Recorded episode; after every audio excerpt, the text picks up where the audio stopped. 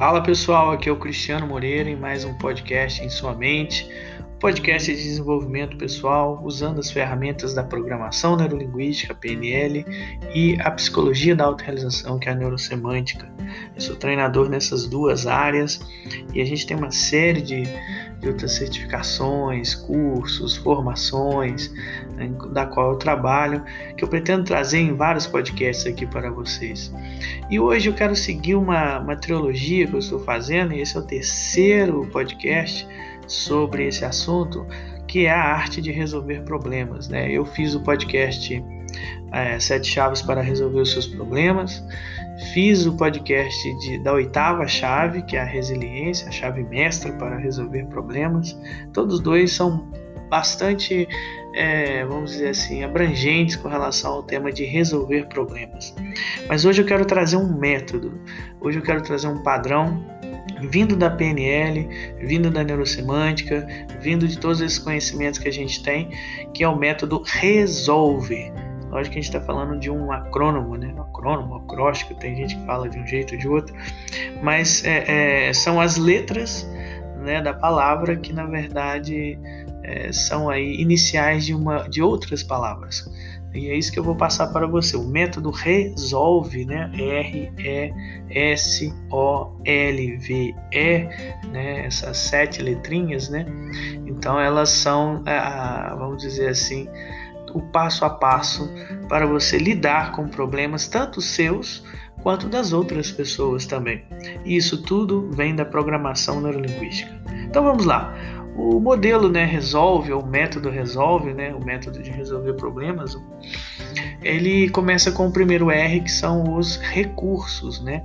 Quais são os recursos que você tem para promover ou a mudança ou resolver os problemas na sua vida? Então, você vai levantar, vai fazer esse levantamento dos seus recursos, né? recursos internos. O que, que são recursos internos? É, ideias, formas de, de enxergar a situação, aprendizados, é, recursos emocionais também, você vai precisar deles para agir de uma maneira mais adequada e produtiva. Quais são os estados emocionais que vão fazer você ser mais produtivo para resolver esses, problemas? E os recursos externos também, né, sejam eles é, financeiros, sociais, né? Os recursos externos eles são divididos nessas duas áreas: é o seu capital financeiro e o seu capital social. Aí você vai dizer para mim: ah, meu capital financeiro está péssimo. Ok, então use seu capital social. O que é o capital social? É o valor que você agrega socialmente para as pessoas. E esse valor pode transformar-se em valor financeiro tá? Então, o que você agrega para as pessoas afetivamente e efetivamente? Você pode, afetivamente, você pode ter ajuda das pessoas. Efetivamente, você pode é, vender seus serviços, é, vender aí sua, o que você faz para agregar valor na vida dos outros. Então isso aí é, é, vamos dizer assim, é até abertura para um outro podcast que é como transformar aí os nossos talentos em negócios, né?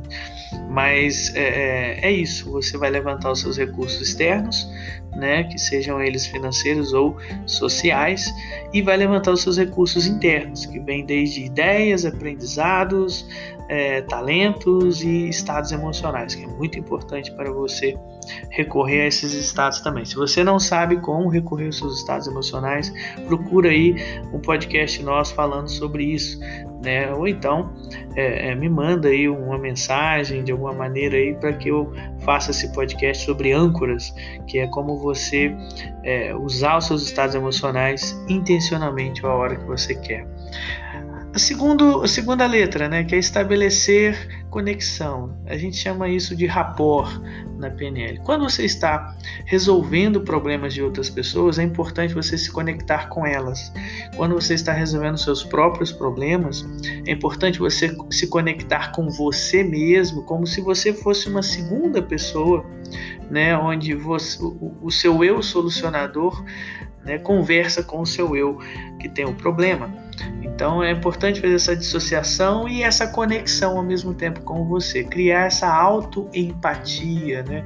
ou, ou, ou essa ou essa, esse amor por você mesmo, essa conexão com você mesmo, esse entendimento sobre você mesmo, né? o autoconhecimento entra aí, principalmente nessa parte do é, de estabelecer essa conexão com a pessoa que você é, quer resolver o problema. Se for outro, com outro, se for com você mesmo, com você mesmo.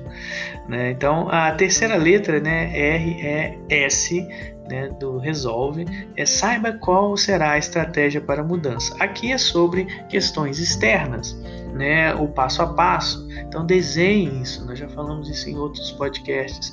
Né, desenhe a estratégia. Então, promova os recursos, desenhe a estratégia e se conecte com a pessoa que você quer resolver esses problemas seja você mesmo ou a outra.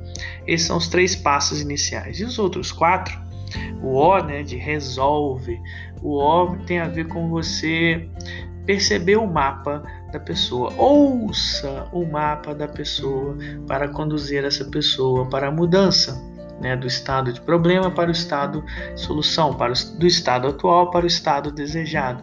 Então, ouvir os nossos mapas, ouvir os mapas do outro, significa você perceber a, a, de onde a pessoa está é, criando o problema, qual a perspectiva que ela tem para criar esse problema. Sim, porque em outra perspectiva talvez a pessoa não veja problema nenhum, ou até mesmo se você estiver escutando alguém e ouvindo essa pessoa, você não vai perceber problema nenhum. Mas saber como a pessoa ou de onde a pessoa está percebendo a situação para gerar aí esse enquadramento de problema, né, essa visão como um obstáculo na vida dela, é fundamental para você então perceber também em você, para você perceber ah, qual é a origem disso. E aí que você vai ver um problema mal formulado ou um problema bem formulado.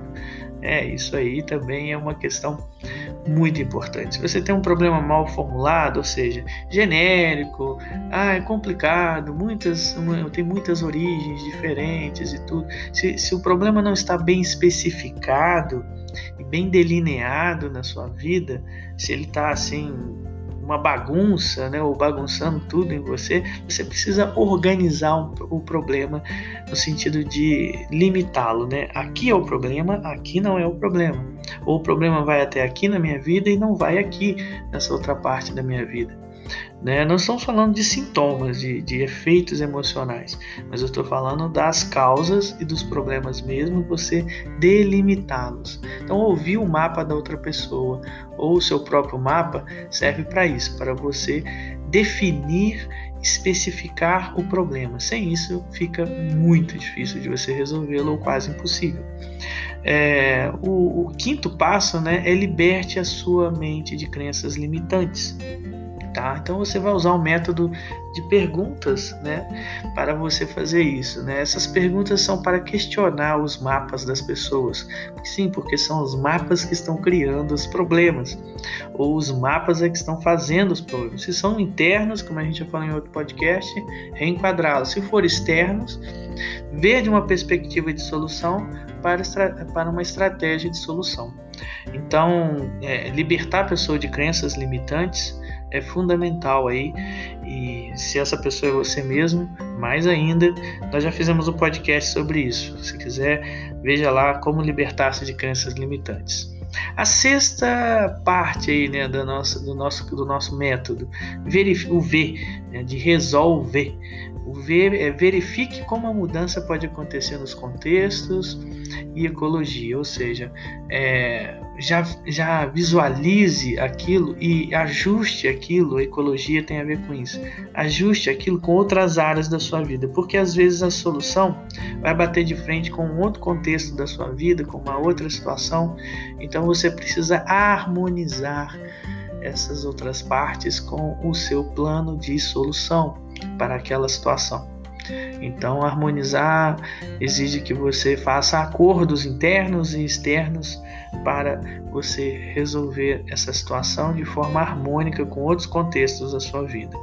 E por último, o resolver, o é final, estabelecer essa ponte ao futuro né, para que você realmente visualize. Se a sua mente não visualizar primeiro, você não chega lá.